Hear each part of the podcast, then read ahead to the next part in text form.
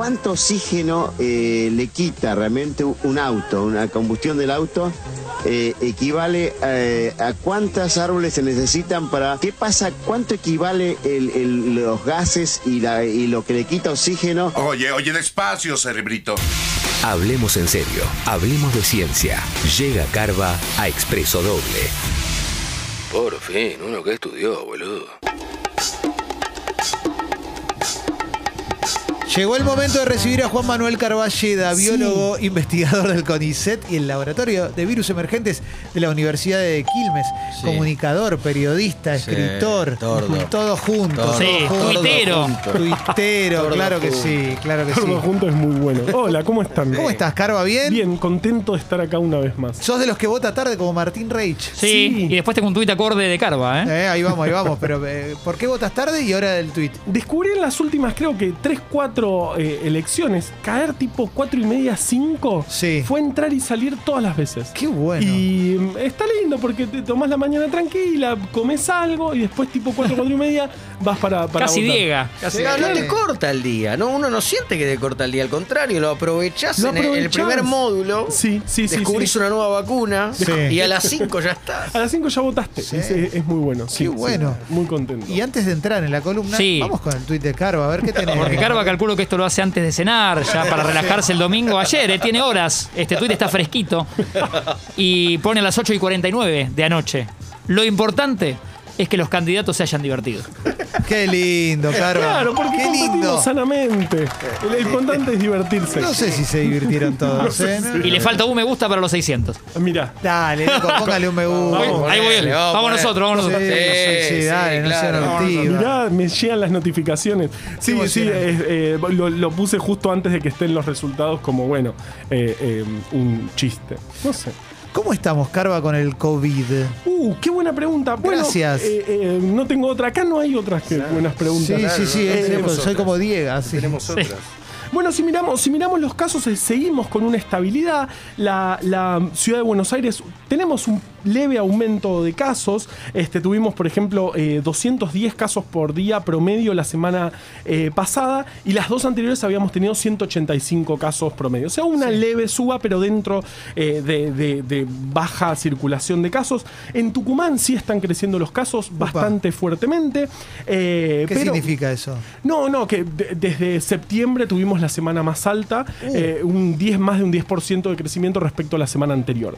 Eh, y también sabemos que en, eh, por ejemplo, ya en el centro del país, el 80% de los virus que, se, que, circulan, que se secuenciaron, son de la variante Delta. Eh, ya tenemos predominancia en lo que es el centro del país y también en el NOA, donde se encuentra Tucumán, eh, con un 60% de variante Delta circulando. Así que ya es mayoritaria esta variante, mucho más contagiosa en gran parte del país, pero de nuevo seguimos con una baja circulación de casos.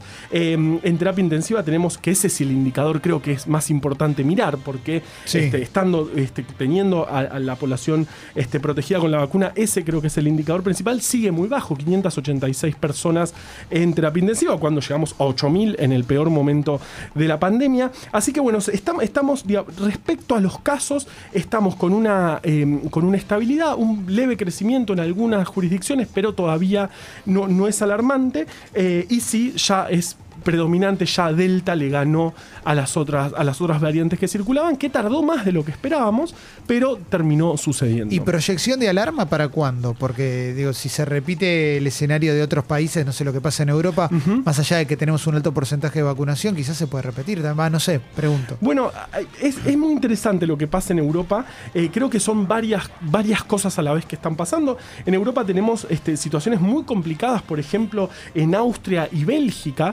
Eh, Austria, a partir de hoy, eh, no podés salir de tu casa si no estás vacunado. ¿Y cómo, Eh, y pero, ¿y cómo lo controlas? Ah, no sé, quizás no, en no Austria lo pueden controlar mejor. Quizás pero- lo pueden encontrar de alguna manera. Eh, Bélgica también eh, están en, en récord de casos y también suben los fallecimientos, muchísimo menos que en otros momentos de la pandemia, pero se ve un aumento de internados y fallecidos. También en, en Alemania mm, me contaban que es impresionante la incidencia de casos en las escuelas en Alemania, porque lo que ¿qué pasa en estos países. Bueno, la vacunación llegó a un límite y hay un porcentaje importante de la población Sí. que aún no se vacunó y no avanzaron en la vacunación a niños y niñas. Eso, más la variante Delta, totalmente predominante en Europa, es prácticamente todo lo que, lo que está circulando. Sabemos que es más contagiosa. Y ellos están entrando al invierno, que sabemos que hay un componente estacional en este virus. Sabemos que Sí. menor temperatura y menor humedad ayuda a la transmisión del virus. Todo eso más el componente no sé, que para mí es fundamental, porque todavía no entendemos bien cómo es la epidemiología de este virus. Yo creo Sí. que esa es la bolsa de lo que pasa en Europa. Eh, pasó mucho tiempo de la vacunación, hay un decaimiento eh, probablemente en la protección, hay un grupo de personas que no, se, que no se quieren vacunar, no se avanzó rápidamente en la vacunación a niños y niñas, la variante Delta circulando y el componente no sé. Todo eso para mí es lo que está pasando en Europa y tal vez veamos un escenario parecido acá, aunque por suerte nosotros estamos en, en una estación mucho más, tenemos calor y eso, y eso Sí. ayuda a bajar la transmisión, no es el único componente, pero, pero está. Estamos avanzando rápidamente en la vacunación a niños y niñas, aunque ya estamos en el eh, 40% de niños y niñas con la primera dosis, aunque es bastante variable entre jurisdicciones. Hay provincias que avanzan más lento con, con Sí. la vacunación a niños y niñas, pero este, digamos, esperamos que de aumentar, de tener este, un aumento similar a los que se ve en Europa, estar nosotros más protegidos. De hecho, estamos más protegidos que cuando empezó a circular Delta fuertemente en esos países. No estoy viendo más noticias de están llegando vacunas y todo eso, y pienso en la tercera dosis, no por, porque, por si es necesario o no, pero bueno, yo desde mi ignorancia total me decís tercera dosis, dame dos. No, no sé Sí, si es sí. así. Bueno, eh, eh, buen- excelente pregunta. Justamente lo Bárbaro. otro que No, queríamos hablar. increíble. ¿Qué va? Impresionante. Qué increíble. No hay otras, Como va no en la tecla, ¿eh? Sí, buscando abajo de la mesa, no hay Sí, otras. la Farías. Sí, Dije, no, perfecto, si me pregunta por esto. Eh, bueno, eh, sí tenemos stock de vacunas, eh, sí se, se está avanzando primero eh, en, la- en las dosis adicionales, que no son refuerzos, digamos, en una tercera dosis a mayores de 50 que se dieron eh, Sinopharm eh, y a todos los inmunosuprimidos. Eso se está avanzando y se está dando una tercera dosis para, para esos grupos. Que no es una dosis refuerzo, la dosis refuerzo se da a los seis meses después de, la- Sí. de- de completado el esquema y con eso se está empezando con personal de salud. ¿Por qué personal de salud? Porque fueron los primeros que se vacunaron cuando empezamos la campaña de vacunación. Fue la Sí. primera población objetivo. Así que se va a ir avanzando en terceras dosis, en dosis refuerzo, a todos y todas los que nos fuimos vacunando según este, cuándo haya sido la vacuna, habiendo pasado seis meses. Para eso tenemos stock, siguen llegando vacunas. Este, realmente estamos, estamos muy eh, estamos cómodos en esa, en esa situación. Y aparte, este, hoy, hoy, hoy lo pensaba, este, a, a cargo del Ministerio de Salud está Carla Bisotti, que ella es probablemente la persona que más sabe de vacunas del país. Ella siempre fue directora de vacunas, este, Sí. en- en- incluso en distintos gobiernos de distinto eh, em, color político. Así que este, yo estoy tranquilo que, como que la campaña de vacunación va a seguir este, siendo eh, buena en nuestro país, porque realmente lo fue. Re- realmente creo que lo que mejor manejamos eh, eh, a nivel país de la pandemia fue la campaña de vacunación. Por ahora vamos bien, este, vamos a llegar este, mucho más protegidos si, si los casos crecieran y vemos buenos indicadores. Los casos siguen bajos, la, ocupación de terapias intensivas sigue recontra baja si lo comparamos con los momentos más difíciles de la pandemia y estamos avanzando en dosis adicionales a los inmunosuprimidos y en dosis de refuerzo según hayan pasado los seis meses de completado el primer esquema. Oh, Está pasando, siento algo, es siento algo. increíble. ¿eh? Sí, sí, sí, sí. Sí, uf. Oh, Sí, sí, estoy pensando cuánto hace que votó. No, no se lo tires así como, uff. saca José Acasuso para partido. hace 18 horas y 34 minutos que votó. Sí, es verdad. Ojo, eh. Qué rápido hizo la cuenta. Sí. Eh. Yo voté hace un día ya. Mira. Mirá Mira, vos. mira, y A estoy. las Sí, 11 y media. Yo poquito, eso. 6 menos Sí. 5. Uf. Oh, Se lo va a pedir. Papi. Papi, papi, Oh. papi. Él ya sabe que se lo van a pedir. 11 y 35. Él ya sabe. Oh. Y 25 Sí. minutos tenemos. Sí. Ahí cómo se lo pide. Eso está Sí. es como. La última que contó estuvo buenísima. Sí. Llora como Franchella antes de pedírselo. Claro. Decirle te quiero. Corre Emilio. Sí, es un científico. Pero sí es un científico, claro. Codicetearla. Sí, claro.